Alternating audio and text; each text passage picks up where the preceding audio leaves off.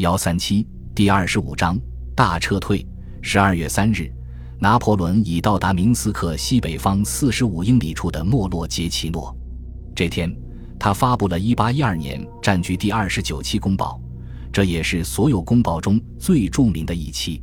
皇帝把灾难完全归咎到天气头上。如此凛冽的季节，他写道：“出乎意料，气温降至零下二十七摄氏度。每天晚上，骑兵。”炮兵和辎重队都有马匹死亡，数量不是几百匹，而是几千匹。我们必须放弃并销毁大量加农炮、弹药与补给。六日，军队状态非常好。十四日，他却大大变样。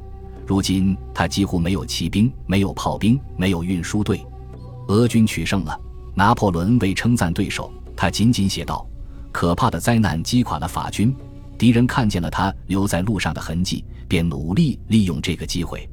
他瞧不起哥萨克，认为这支卑鄙的骑兵只会制造噪音，无法突破一个腾越兵连。但他被迫说了句实话。路易帕尔图诺将军的整个师在鲍里索夫附近被俘。拿破仑承认损失严重，以至于为了组成各有一百五十人的四个营，有必要集合仍有一匹马的军官。将军代行上尉之职，上校代行中尉之职。十二月十六日，这期公报在巴黎出版。法国人惯于从字里行间寻找真相，所以他们大吃一惊。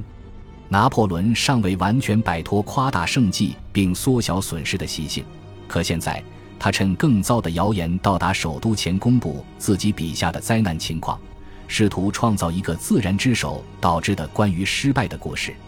他给出的数字统统非常不准，不过很久以后才有人开始精确计算。法国人的愤怒大都针对公报最后一句话：“陛下的身体再好不过。”人们说此言显然无情地表露皇帝的自私。事实上，拿破仑这么说几乎是习惯使然。到达莫斯科前，他给玛丽·路易斯的三十封信都包含短语“我很健康”。屯于莫斯科时以及在撤退途中。又有十二封致他的信写了这句话，所以他差不多是句口头禅。四年的五个月中，他说了二十二次“我很健康”。更重要的是，马来阴谋刚刚结束，拿破仑的彻底消除一切声称他可能健康欠佳的谣言。十二月五日，在斯莫尔贡村，拿破仑告诉欧人、贝尔蒂埃、勒菲弗、莫尔杰、达武和贝西埃：“假如我要威慑欧洲。”让他选择战争或和平，就必须用最快的速度返回巴黎。他说，当晚十点，他会带克兰古、迪罗克、洛鲍、费恩和康斯坦一同出发。拿破仑选择让缪拉继续指挥军队。皇帝走后，随着后备部队、新兵和调动过来的部队涌入波兰。这位浮夸的元帅试图稳住维斯瓦河阵线，但事实证明，面对前进的俄军。他不可能完成任务。普军将领约翰约克冯瓦滕堡突然宣布，十二月三十日，他和俄军缔结陶罗根条约。根据这份互不侵犯协议，现在他的军队保持中立。缪拉先是被迫放弃波兰，后来又弃守奥德河防线。缪拉同奥地利密谈，然后他忽然把大军团指挥权交给欧人，自己则去了那不勒斯，试图保住他的王位。勒菲弗。莫尔杰与维克托已回国，乌迪诺和圣吉尔在养伤，乃伊因疲惫与神经衰弱而丧失战斗力。因此，欧人、达武与波尼亚托夫斯基拯救了大军团残部，三人一同重组，再补给各军，并创立新战力的核心。真言报声称缪拉暴病，但拿破仑大为光火。他告诉欧人：“我可以不费吹灰之力逮捕他示众，他是战场勇士。”但他根本没有智慧和气节。法国人像女人。回程路上，拿破仑对科兰古说：“你绝不能离开他们太久。”皇帝完全清楚战败报告在维也纳和百林会造成什么影响。对他来说，尽快返回巴黎才是正确之举。大军团残部离维尔纽斯只有一两天行军里程，并且比较安全。尽管像埃及战局时一样，很多人批评他离开。但拿破仑必须返回巴黎，以便对付灾难的政治和外交影响。卡斯特拉内认为军队并不愤怒。我没有看到那种事，他说。虽然经历了灾难，我们对他的信心并未受损。我们只担心他会在路上被俘。他补充道：“军队理解拿破仑的动机，他们非常清楚，只要他回国，就能阻止德意志反叛，重组一支有条件拯救我们的军队，也需要他出马。”从横渡别列金纳河到1813年2月中旬，法军与俄军再无冲突。当他们知道我在巴黎。拿破仑评论奥地利人和普鲁士人道：“见我身处国家元首之位，后面跟着一百二十万名我将要组织的士兵，他们在开战前就会三思了。”拿破仑化名热拉尔德雷纳瓦尔伯爵，这显然是科兰古的惯用套路。他从斯莫尔贡出发，经维尔纽斯、华沙、德累斯顿、美因茨到达巴黎。这十三天内，他一共走了一千三百英里的冬季道路。在华沙，他对普拉特教士说：“从伟大崇高到荒唐可笑，只有一步之遥。”此言恰当地形容了这次战局。携科兰古回国途中，拿破仑反复说这句话，他后来成了他最著名的言论之一。在莱比锡，他会见萨克森国王，用雪橇换了对方的马车。经过埃尔福特时，他还派人向歌德问好。十二月十八日。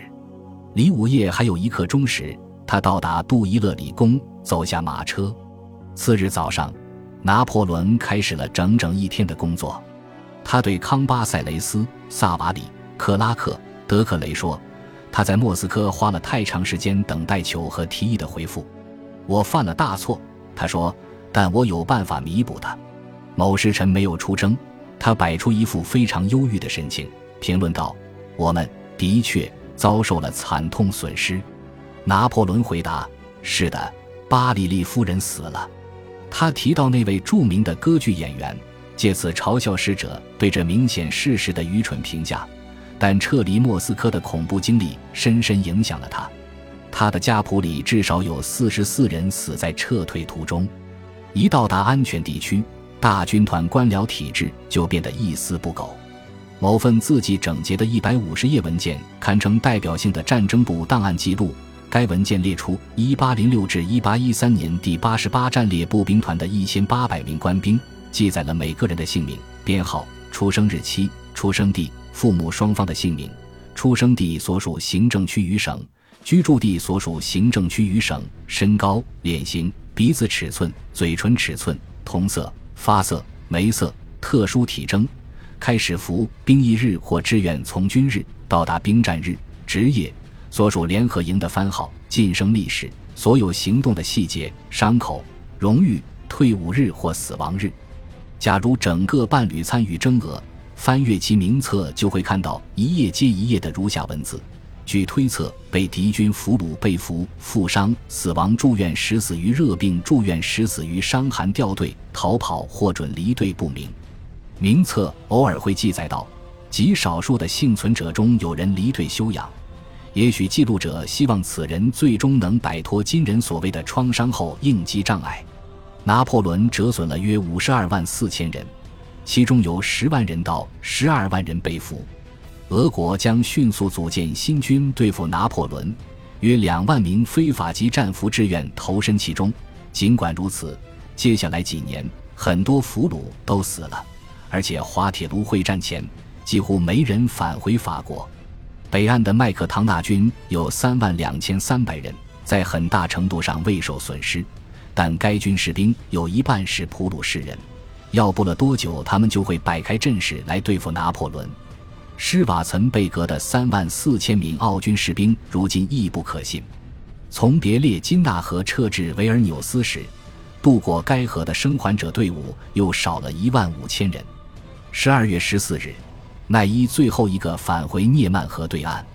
那时他身边几乎只有四百名步兵、六百名骑兵，此外他一共还有九门加农炮。接下来几周，掉队者三三两两的回来了。不过他们去西边时，不少人被普鲁士村民悄悄的谋杀。现在大军团的核心兵力不到两万五千人，其中能战斗者仅有约一万人。哪怕算上麦克唐纳军的法军部队以及来自法国的六万名援军官兵，1812年与1813年之交，拿破仑在波兰和德意志的驻军也会少得可怜，而且他严重缺乏炮兵与骑兵，很多部队的兵力仅及其编制的五分之一。达武军原有六万六千人，减至两千二百人；乌迪诺军起初有四万七千八六十四名有生力量。现在仅四千六百五十三人尚在。帝国禁卫军原有五万一千人，此时其兵力还剩两千人多一点。两万七千三百九十七名意大利人曾翻越阿尔卑斯山脉，如今只有不到一千人返程。荷兰近卫之弹兵原有五百人，仅三十六人生还。四百名勇敢的荷兰州桥工兵在别列金纳河拯救了大军，但这批工兵中只有五十人回到了荷兰。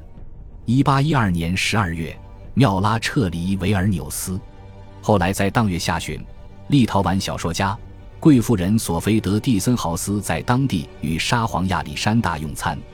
亚历山大提到了拿破仑的浅灰色眼睛，他们凝视着你，要把你看穿，让你无法忍受。沙皇接着说：“他毁了多好的事业呀！他赢取了那么多荣誉，本可赐予欧洲和平。”但他没有那样做，诅咒已然破除。索菲指出，亚历山大多次重复最后一句话。感谢您的收听，喜欢别忘了订阅加关注，主页有更多精彩内容。